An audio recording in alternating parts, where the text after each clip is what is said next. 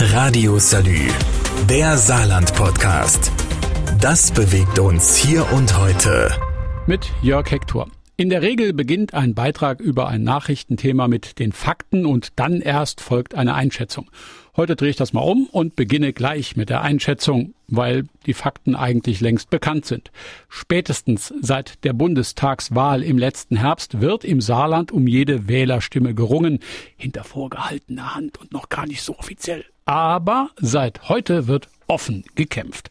Die CDU ist mit einem Vorstoß zur Bildungspolitik sozusagen in die Vollen gegangen und will ein nicht mehr ganz frisches Thema wiederbeleben, die Ablösung von G8 die Fakten. Vor 20 Jahren von der CDU-Landesregierung eingeführt, um Nachwuchskräfte schneller ins Berufsleben zu bekommen, hat G8 bis heute nicht überzeugen können. Der Fachkräftemangel beherrscht den Arbeitsmarkt, die Qualifikation vieler Abiturienten wird kritisch hinterfragt und Schüler wie Eltern wirken bisweilen überfordert. Nicht nur deshalb bewertet die SPD-Bildungsministerin Christine Streichert-Clivaux den CDU-Vorstoß, G8 abzuschaffen, erstmal gar nicht so schlecht. Es wird jetzt eine Debatte anstoßen und ich denke, das wird auch ein Thema äh, für die nächsten Regierungsverhandlungen ganz konkret sein. Ähm, aber man muss auch äh, noch mal in Erinnerung rufen, dass der Kampf um zusätzliche Mittel für dieses Ministerium in den letzten Jahren auch immer sehr, sehr mühsam und anstrengend war. Und das ist äh, der gleiche Koalitionspartner, der das damals gebremst hat, der jetzt äh, auf die Tube drückt. Das ist überraschend.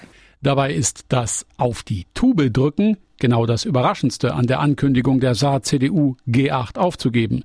Denn schon bei der Einführung des Turbo-Abi wurde auf die Tube gedrückt. Nicht gerade zum Vorteil der Sache, berichtet SPD-Ministerin Streichert-Klivo. Der Fehler damals bei G8 war ja, man hat es von heute auf morgen umgesetzt. Man wollte erstes Bundesland sein, das rufe ich gerne noch in Erinnerung, und hat damit auch die Reform nicht gut vorbereitet. Und das soll bei der vorgesehenen Rückkehr zu G9 eben nicht passieren. Daraus kann man ablesen, dass die SPD wohl geneigt ist, die Auseinandersetzung um G8 oder G9 mitzugestalten. Also die SPD hat ja da nie ihre Position verleugnet, sondern äh, immer auch äh, in den einzelnen Diskussionsphasen, die es dazu gab, das Thema auch in Erinnerung gerufen. Aber auch eine Rückkehr zu G9 setzt voraus, dass man auch gut aufgestellt ist dafür. Und was das aus Sicht der SPD-Bildungsministerin bedeutet, ist mein Thema im nächsten Teil nach dieser kurzen Pause. Radio Salü, der Saarland-Podcast. Das bewegt uns hier und heute.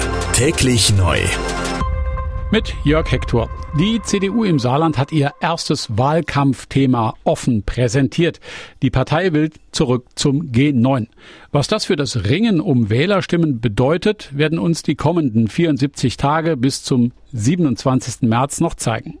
In einem Gedankenexperiment habe ich mit der SPD-Bildungsministerin Christine Streichert-Clivaux mal ein paar Punkte durchgespielt, die so ein Wechsel von G8 zu G9 aus Sicht der SPD-Politikerin mit sich bringen müsste. Fangen wir an beim Personal. Länger Schule bedeutet, man braucht mehr Lehrer. Das sagt die CDU in ihrem G9-Konzept auch und geht von 100 zusätzlichen Lehrern für den gymnasialen Bereich aus. Was sagt die SPD-Ministerin dazu? Ich denke, man sollte mal damit beginnen, auch mal echte gute Planstellen für dieses Land, für unsere Lehrerinnen und Lehrer zu finden. Und immer wieder kommen wir an den Punkt, dass im Finanzministerium dann gesagt wird, na ja, das können wir machen eine Zeit lang und kriegen dann befristete Stellen. Und das ist natürlich eine Sache, die kann man auch, wenn man sagt, man geht von G8 auf G9, da kann ich nicht mit befristeten Stellen arbeiten, sondern ich brauche wirklich auch sichere Beschäftigungsverhältnisse. Und diese Frage alleine schon, unabhängig von der Position G8, G9, hätten wir in der Vergangenheit schon mehrfach beantworten können. Aber immer war auch das Damoklesschwert äh, im Finanzministerium da zu sagen, wir äh, müssen uns an der Stelle äh, eben auch an den haushalterischen Gegebenheiten orientieren. Wenn dann in welchen Beschäftigungsverhältnissen auch immer Personal gefunden worden ist, dann braucht es als nächstes Räume. Denn die zusätzlichen Jahrgänge brauchen auch Platz. Haben die Gymnasien von heute den Platz für mehr Schüler, Frau Streichert-Klivo? Ich würde sagen nein, auch weil sich diese Schulform weiterentwickelt hat und weil ja über die Jahre auch äh, diese leerstehenden Räume, die es damals vielleicht gab, als man um einen Jahrgang gekürzt hat, äh, wurden ja anderweitig benutzt und die Schule hat sich verändert. Viel ist inzwischen äh, im Bereich der ganztägigen Betreuung in der Nutzung. Ähm, auch äh, Fragen von Verpflegungsräumen spielen da eine Rolle ähm, und natürlich auch äh, einzelne Fachräume, Differenzierungsräume, Funktionsräume. Also Schulen entwickeln sich ja weiter und der Raumbedarf äh, für pädagogisches Arbeiten ist an allen Schulen sehr hoch. Und hinzu kommt, dass gerade auch Standorte der Gymnasien oft auch in sehr alten, geschichtsträchtigen Gebäuden sind. Und insofern hat man da auch durchaus Probleme ähm, zu investieren im Sinne von Erweiterungsmöglichkeiten. Gerade im städtischen Raum ist das durchaus ein Thema. Und ich bin mir sicher, dass diese Fragestellung auch von den äh, Landkreisen in dem Falle gestellt werden wird. Falls also Lehrer genug da sind und die Schüler ausreichend Platz finden würden, braucht es auch weitere Bedingungen, um G9 wieder einzuführen. Welche das sind und was G9 für Berufsschulen und Arbeitgeber zum Beispiel bedeutet, ist mein Thema im Anschluss an diese kurze Pause. Radio Salü, der Saarland-Podcast. Das bewegt uns hier und heute. Täglich neu. Mit Jörg Hector. G8 soll wieder abgeschafft werden. Die CDU im Saarland hat sich in einem Wahlkampfkonzept entschieden, das Turbo-Abi vom Schulhof zu verbannen. Was viele Menschen im Land freuen wird und manche auch erstaunt, denn eigentlich war G8 gar nicht so schlecht wie gedacht. Pädagogisch wurde G8 vor allem genutzt, um den Muff der 60er aus den Unterrichtskonzepten zu entfernen. Auch, dass die Schulen an sich moderner geworden sind, schreiben Lehrerverbände dem G8 zu. Und selbst die G8-Absolventen zeigen eine vorteilhafte Entwicklung, etwa dass sie ihre Kompetenzen verbessern, während G9-Abgänger das eher nicht tun, hat eine Studie des Deutschen Instituts für Wirtschaftsforschung festgestellt. Trotzdem, ein Schritt zurück zu G9 ist mehr als nur das Ändern der Jahreszahl.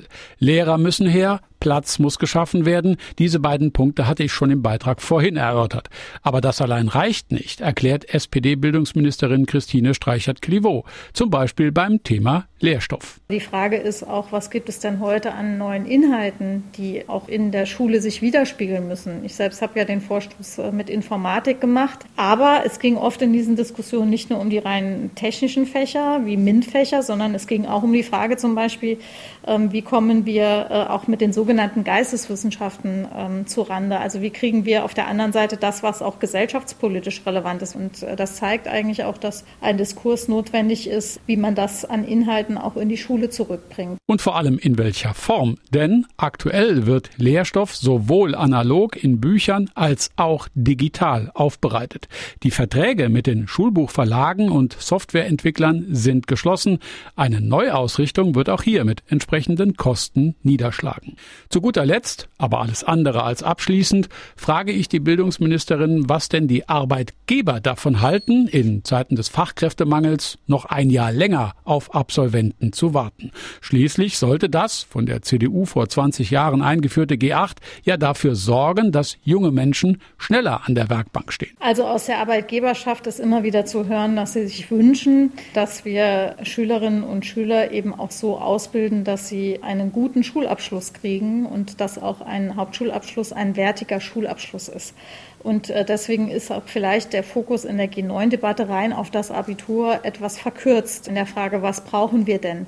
Und ich glaube, das ist auch die Zukunft, dass wir eben nicht Wege vorzementieren mit der Auswahl einer Schulform, sondern dass wir allen Kindern und Jugendlichen die Chance geben, sich entsprechend zu entwickeln. Und ähm, an der Stelle sehe ich tatsächlich auch die mit größte Herausforderung. Eine Herausforderung, über die der Wähler am 27. März entscheiden darf. Radio Salü, der Saarland-Podcast. Jeden Tag neu, auch auf salü.de und überall, wo es Podcasts gibt.